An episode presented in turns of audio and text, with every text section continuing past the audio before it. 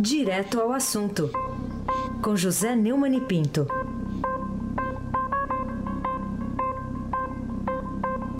Hoje eu vou fazer diferente. Aqui, antes do bom dia, eu vou registrar um, uma mensagem do ouvinte, o Vanderlei Oliveira, que diz: Eu acabei me perdendo nas notícias. Conseguiram tirar o Lula da caverna na Tailândia? O Neumann, bom dia.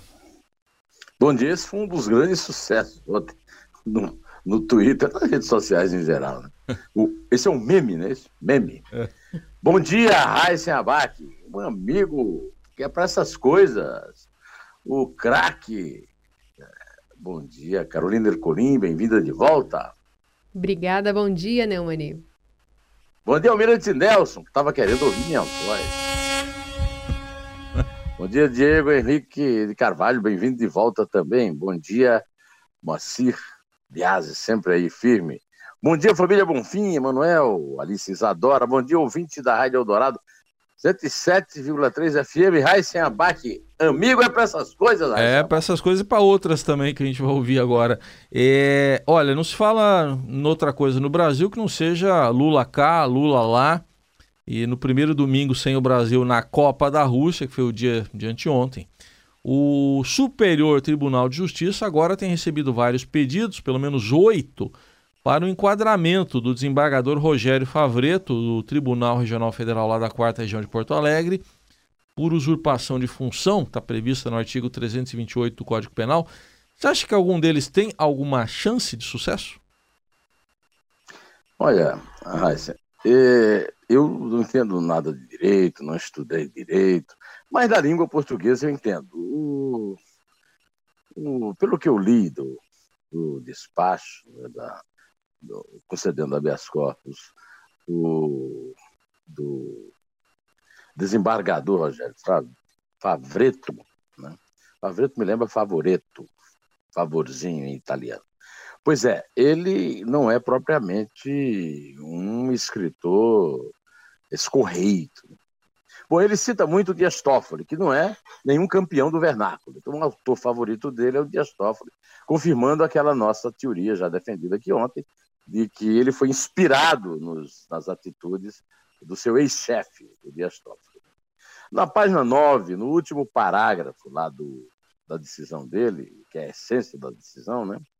É, essa decisão, o Carlos Mário Veloso foi presidente do, do, Supremo, definiu como teratológica, que é um palavrão aí no, no jurídico, isso que, é, digamos que equivale a palavrões da, da língua chula comum. Né? Eu diria que, do ponto de vista da, da língua, é lamentável, e juridicamente é absurdo. Ele escreveu: o direito a pré-candidato implica necessariamente na liberdade. A, a regência do verbo é direta, ele não aprendeu, está precisando frequentar de novo as aulas de português. Uh, o correto seria implica necessariamente a liberdade de ir e vir pelo Brasil, ou onde a democracia reivindicar. A frase é um absurdo de solicismo, de, de, de barbarismo. Né? Fora do Brasil é, é inevitável concluir. Né? O problema é que, sendo assim, é, segundo um amigo meu querido, que esse sim é um craque do direito, e que eu não vou dizer o nome para não criar problema para ele, o goleiro Bruno, os traficantes Marcola e Fernandinho Biramar, caso se candidatem a deputados estaduais, podem recorrer e ir para as ruas com o passaporte na mão. Ou seja, é, tudo o, o que o, é possível de punição, o Favreto merece. Agora, não vai ser punido, não, porque tem corporativismo, porque ninguém age um contra o outro, são coleguinhas, e é, esse é um dos graves problemas da justiça e da democracia no Brasil. O corporativismo que mantém impune esse tipo de doido, né? esse tipo de mili, militonto, como se diz na gíria aí das redes sociais que você citou antes de fazer, antes de me dar o bom dia. Carolina Ercolim, tintim por tintim. Neumani, por outro lado, também tem sido solicitada às autoridades do judiciário a condenação do juiz Moro, né, por ter eh, se negado a obedecer ao dito cujo desembargador e considera alvará de soltura a Lula sem antes consultar o relator da Lava Jato, que é o João Pedro Gebran Neto. E ainda é criticado em documento público a decisão de um superior hierárquico dele. Isso pode acontecer mesmo? Também não acredito. Aliás, o, João Pedro Gebran Neto já dispensou essa possibilidade. Isso é uma campanha do PT. É, e hoje, é, acho que, mais uma vez, eu recorro à minha colega comentarista aqui da rádio, né, a Eliane Cantanhede, diz que o PT vende a ideia de que Moro foi o maior derrotado. Mas quem ficou ilhado mesmo foi o desembargador. E é, é natural que o PT tenha usado isso, queira usar isso para é, debilitar o Moro nas ações do Lula, mas não vai conseguir coisa nenhuma. Até porque, na verdade, o, o Moro se pronunciou, muita gente reclamou, muita gente, inclusive, que eu respeito, reclamou do, do Moro ter interferido, mas o Moro foi citado, citado mais uma vez erroneamente. O despacho do desembargador é um absurdo. Ele disse que o, o Moro era a, a, autoridade coatora. Não. O, quem mandou prender, e o Moro disse isso claramente na, na, na sua, no seu pronunciamento, foi o Tribunal Regional Federal da Quarta Região, ao qual o próprio Favreto pertence. Foi a oitava turma, por unanimidade, 3 a 0. Não foi o Moro. O Moro só executou, cumprindo ordens, aliás, cumpriu ordens corretamente. E isso foi devidamente esclarecido pelo Thompson Flores, o presidente que tirou esse maluquete aí do, do é, vamos dizer assim, da decisão, né? E, aliás, há, há, muitas críticas à Polícia Federal, mas a Polícia Federal é, agiu corretamente. Eu sou muito crítico aqui do Raul Júlio, mas não, não tenho o que reclamar da Polícia Federal. A justiça precisa se entender antes de mandar uma ordem para a polícia. Ah, esse abaque o craque. E você vê aí, vislumbra alguma outra possibilidade de punição, Neumani, para, vamos chamar assim, outros atores dessa tragicomédia que foi representada lá na segunda instância do judiciário? Foi um ping-pong, né? Prende, solta. É, eu conversei com o meu querido amigo Jacó Pinheiro Goda, que é advogado criminalista e é também psicólogo bastante conhecido. E o Jacó me chamou a atenção para um fato que eu já tinha até pensado em comentar, mas ontem eu não, não comentei, que é a questão da litigância de má-fé. É, você, Heisen, que trabalhou lá com o cartório lá em Mogi, sabe bem é. que é aquela litigância de advogado que usa má-fé para litigar, né? Isso. apresentando chicana. Né? 78 é, recursos, é, um por semana, segundo o cálculo aí do Estadão, é, do Lula, né, nesse processo. E temos mais esse episódio grotesco, essa farsa. Né?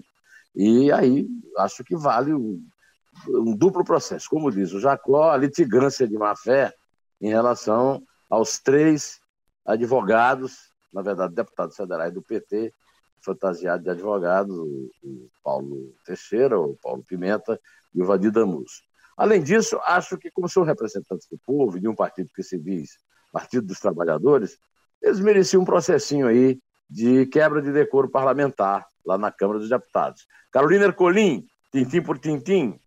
Neumani, você acha que, sendo parte nos processos, a Procuradoria-Geral da República tem autoridade para afirmar que apenas o Tribunal Superior de Justiça que já julgou 146 recursos da defesa de Lula, seja realmente o único órgão do judiciário a receber os seus pedidos de habeas corpus? A manchete do Estadão hoje é, noticia isso, né? após manobra. Aliás, o, nesses dois dias, o Estadão tem brilhado nas manchetes. Manchete, as manchetes mais precisas, mais exatas do Estadão. A de ontem falando da manobra e hoje de novo. Após manobra, Procuradoria-Geral da República que quer que só o Superior Tribunal de Justiça avalie recurso do Lula a medida pedida é correta, aliás, e como você lembrou bem, 146 recursos só nesse caso, lá no STJ. Pelo amor de Deus, Raíssa Abac, o craque. Ô Neumann, a sua opinião sobre o novo capítulo da novela iniciada em 2016 está longa, né? E agora a retomada do acordo de leniência da Odebrecht, a empreiteira, empreiteira que está para lá de enrolada na Lava Jato, agora uh, esse acordo aí feito com a Advocacia Geral da União, também da Controladoria Geral da República, com expectativas ainda de interferência do TCU. O TCU não gostou do acordo, né, Neumann? É, o TCU reclamou. O TCU contestou, porque a lei brasileira é muito esculhambada, vamos dizer uma palavra meio grossa, mas é, é, é, autoriza tudo, tem leniência de todo lado, é a leniência do TCU, leniência da Polícia Federal, leniência do Ministério Público Federal e agora da Controladoria Geral e da Advocacia Geral da União. Agora, é, é esse negócio dessa leniência, 2 bilhões e 700 milhões, você vê assim, ai, a, a vai pagar isso caro. Nada, rapaz, são 22 anos, pelo amor de Deus, um negócio de pai para filho. E absurdo isso, quer dizer, a Odebrecht está sendo acusada no mundo inteiro de práticas de corrupção e, e, e vai ficar num acordinho de leniência que paga a perder de vista. Ora, ora, ora. É, essas coisas é que faz a gente não acreditar no Brasil, no, nos poderes da República e na justiça, Carolina Ercolim. Tintim por tintim. Nesses últimos dias aconteceram tantas coisas, né? Dentre elas, o indiciamento do ex-ministro de Temer, Gedel Vieira Lima, por improbidade administrativa na Justiça Federal de Brasília, daquele pouco exemplar episódio da demissão do então ministro da Cultura, Marcelo Caleiro. Quais são as suas expectativas em relação ao desfecho disso? o Carolina, aquele episódio é grotesco também, né? O Marcelo Caleiro está coberto de razão. O ministro da Cultura, o prédio que o, o, o Gedel, como chefe da Casa Civil, é, queria liberar de uma proibição de construção, de reconstrução, quer dizer, de construção, e a partir do zero, é, no centro histórico de Salvador, é, tinha que ser protegido mesmo pelo patrimônio, né? E ele interferiu e numa demonstração de leniência do Temer. O Temer é um presidente muito fraco e muito é, leniente em relação a esses amigos, principalmente. Agora, essa, esse processo aí é, não, não é um processo criminal. É, o processo criminal ele responde é, é por causa daquele dinheiro que foi descoberto, 50 milhões de reais, descoberto em, em mochilas, malas e sacolas no apartamento em outro apartamento lá no centro de Salvador. Esse é um, é um processo administrativo, é né? um processo da justiça civil. É, o, o processo é exemplar, é um processo que devia ser contado em escola no Brasil, e é uma esperança né, para nós todos de que esse tipo de prática comece a ser reprimido. Não, não acredito que vai ser, é, digamos, interrompida essa prática, mas que, que seja combatida. É um processo Aliás, é uma boa oportunidade de elogiar a atitude de Marcelo Caleiro, que não deixou, em nome do poder e tal, é, a coisa prosseguir, né? Raíssen Abac, o craque. Bom, vamos para outro assunto aqui. Teve, tem novidade no Ministério. Aliás, ô, Raíssa, Diga. você sabe alguma coisa? Hum. Você que está bem informado aí, sabe alguma coisa da origem dos 51 milhões lá no apartamento? Não, não estou sabendo, não, viu? Mas acho que tava de onde na, veio aquilo vem muito mais. Hã? Tava na hora da gente saber, né? É mesmo, né? Porque, mas acho que de onde vem aquilo vem muito mais, viu? Pode ser. É, pois então. Olha só, uh, tem novidade no Ministério do Trabalho, que no governo Dilma era do PDT, no governo Temer passou a ser do PTB. E agora, o que, que você diz aí sobre o novo ministro do Trabalho, o desembargador Caio Vieira de Mello, que não é nem do PTB, nem do PDT?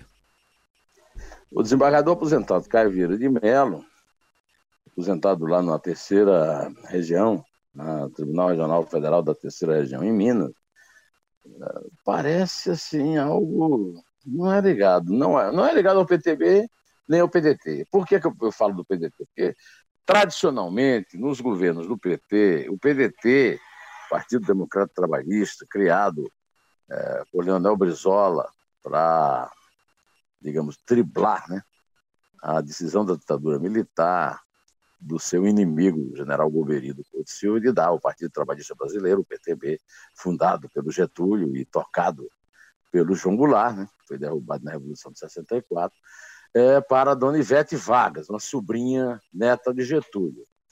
Então, o PDT, que foi criado pelo Brizola, e o Brizola que foi às vezes adversário e às vezes aliado, muitas vezes até amigo, né? Ele, o Brizola tem uma frase muito engraçada sobre Lula, dizia eu quero não. Você veja só, é, vamos, é, as elites vão ter de engolir este sapo barbudo. É, então o Brizola. Tá faltando uma é, coisa aí, hein? Compreendeu? Ah. Compreendeu? Compreendeu? Compreendeu? Compreendeu? Então, obrigado pela correção. É, era, era do PDT, do Carlos Lupe. Quando houve uma série de denúncias, isso já na mudança de governo do Lula para Dilma, 2010, houve uma série de denúncias sobre corrupção nessa questão do sindicato. Eu sou um fã de carteirinha, todo ouvinte meu aqui sabe, de Almir Pazianotto Pinto, foi advogado, que não é meu parente, apesar de ser Pinto, é, e que foi advogado. Eu conheci o Almir, ele era advogado do Lula nos sindicatos, no Sindicato dos Metalúrgicos. E depois foi secretário de Trabalho do Montoro, foi ministro de Trabalho do Sarney e foi presidente do Superior Tribunal do, do Trabalho, Tribunal Superior do Trabalho, o TST. O Almir sempre disse que é um escândalo né, número absurdo de sindicatos. E um número absurdo que continua crescendo. É uma farra né, de sindicatos no Brasil, sustentado pela contribuição sindical. A reforma trabalhista do Temer, vamos elogiar, na verdade do Rogério Marinho, uh, acaba com essa farra por tornar a contribuição sindical não mais obrigatória, mas opcional por parte do trabalhador, né? dá um dia do seu trabalho. Mas o Lupe foi demitido e foi lá para lá, para o Ministério, o Brizola Neto. Neto do Brizola tentou moralizar isso. Começou a moralizar, caiu porque o PDT tirou o apoio de Dilma, Dilma começou a sofrer o processo de impeachment, e aí ela voltou a colocar lá pós-mandados do, do, é, do Lupe.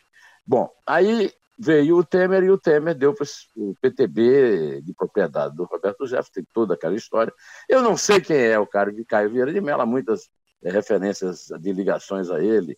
Ele trabalhava no, no, escritório do Sérgio Bermudes, o Sérgio Bermudes é sócio de Guilmar Mendes, mulher de, de, de Gilmar Mendes, que é muito ligado ao Temer. Então, essas ligações são óbvias, mas não vou nem falar nelas. O que eu vou dizer é o seguinte: a obrigação dele é acabar com essa farra. A obrigação dele é acabar com esse negócio de ficar dando registro de sindicato, porque isso aí é, será sempre e nunca deixará de ser uma fonte de corrupção. Então, eu não quero nem saber se foi indicado por julgamento, se não foi, o que é que vai fazer o PTB e o PDT com isso. O que eu quero saber é se vai ou não vai acabar com essa farra. Se ele vai cumprir o dever de ministro do Trabalho, que é devolver o Ministério do Trabalho para o trabalhador, tirando das mãos dos sindicatos, Carolina Ercolim, tintim por tintim. E a Mia. Ô, Neumann, queria saber de você sobre uma leitura do site Estado da Arte, que circula aqui no portal do Estadão, é, fazendo uma ponte entre três personagens inesperados, né? Gilberto Freire, o Jorge Luiz Borges e James Joyce, o romancista irlandês de Ulisses. O que você achou interessante? Tem a nos recomendar essa leitura? Bom, em primeiro lugar, Carolina, é, eu recomendo a leitura de qualquer coisa que for publicada no Estado da Arte. Estado da Arte, eu me orgulho de ter um blog no, no portal do Estadão, porque é do Estadão, a longa tradição do Estadão, minha vida no Estadão, 32 anos de Estadão, mas me orgulho também de ter o Estado da Arte. Os meninos que fazem o Estado da Arte, né, o Wolf, o sócio dele lá no, no site, capricham, são muito cultos, muito preparados, pensam direitinho, escrevem muito bem, Bom, e eles estão reproduzindo um texto muito interessante. Eu li com muito prazer e recomendo que você também o faça, e que o Reis, todo mundo aí, e os leitores. É um texto que mostra o seguinte: o, o, o Ulisses, talvez o romance mais revolucionário da história, foi lançado em 1922 numa editora chamada Shakespeare and Company, é, o Ulisses do irlandês James Joyce, é, de Paris. Né? Em 1924, Gilberto Freire, gênio da raça, já escrevia saudando a, chegada do romance, elogiando o romance. E em 1925, Jorge Luis Borges, se pretendendo ser o primeiro escritor em espanhol, que não é verdade, porque os autores, o autor, aliás, do texto que eu estou recomendando, lembra que o, o Matriaraga, escritor espanhol, tinha escrito a respeito, mas é um texto muito interessante. Você vê o Gilberto Freire, né, Casagrande e Cesala, fazendo crítica literária de alto nível a respeito de um romance daquela importância, que foi mal recebido, foi inclusive proibido, porque dizia que era imoral, não era pornográfico. É, eu recomendo muito, aproveito essa oportunidade desse texto específico para recomendar a leitura sempre do Estado da Arte e do portal do Estadão, como um todo. Né? É, no portal do Estadão é, está circulando um artigo meu chamado Os Parsas de Tite, sobre o desempenho lamentável da seleção brasileira na Copa do Mundo da Rússia. É, mas hoje é dia de falar desses favorzinhos de amigos. Amigo é para essas coisas. Amigo é para essas coisas é um sucesso de 1968. Ele é, foi composto pelo, pelo Aldir Blanc, a letra do Aldir Blanc, aquele parceiro do João Bosco. É, e a música dos parceiros dele, Silvio Silva Júnior. Foi feito um enorme sucesso em 68 com o MPB4, do meu amigo Aquiles Rick Reis. É, é essa gravação do MPB4 que eu vou pedir para o Almirante Nelson tocar de amigo é para essas coisas. Ficou muito assim conhecida pela interpretação que o Chico Buarque fez, mas a música não é do Chico, é do Silvio Silva Júnior, do Aldir Blanc, cantada pelo MPB4 num festival universitário que, que ele ganhou, que a música merece, porque é uma obra-prima da música brasileira. Ao contrário da música que eu toquei ontem, que o Raíssa gostou, porque a, a música que. É, me deu vontade de tomar refrigerante depois ontem. Soda, é, é. propaganda da soda. Isso. Toca, Almirante! Obrigado.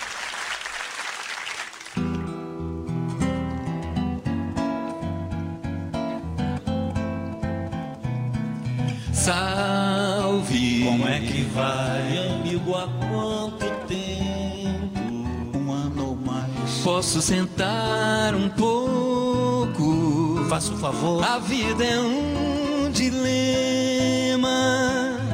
Nem sempre vale a pena pôr. O que, que é? Rosa acabou comigo. Meu Deus, por quê? Nem Deus sabe o motivo. Deus é bom, mas não foi bom pra mim.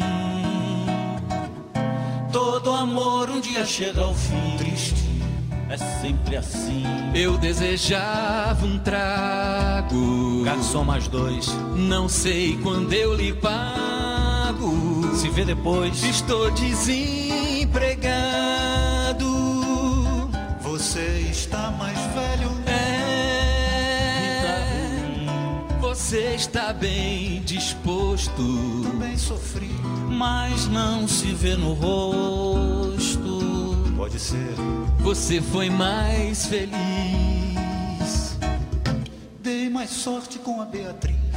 Pois é. É uma obra-prima. Essa letra do Aldir Blanc é uma das mais lindas letras que eu já vi na minha vida.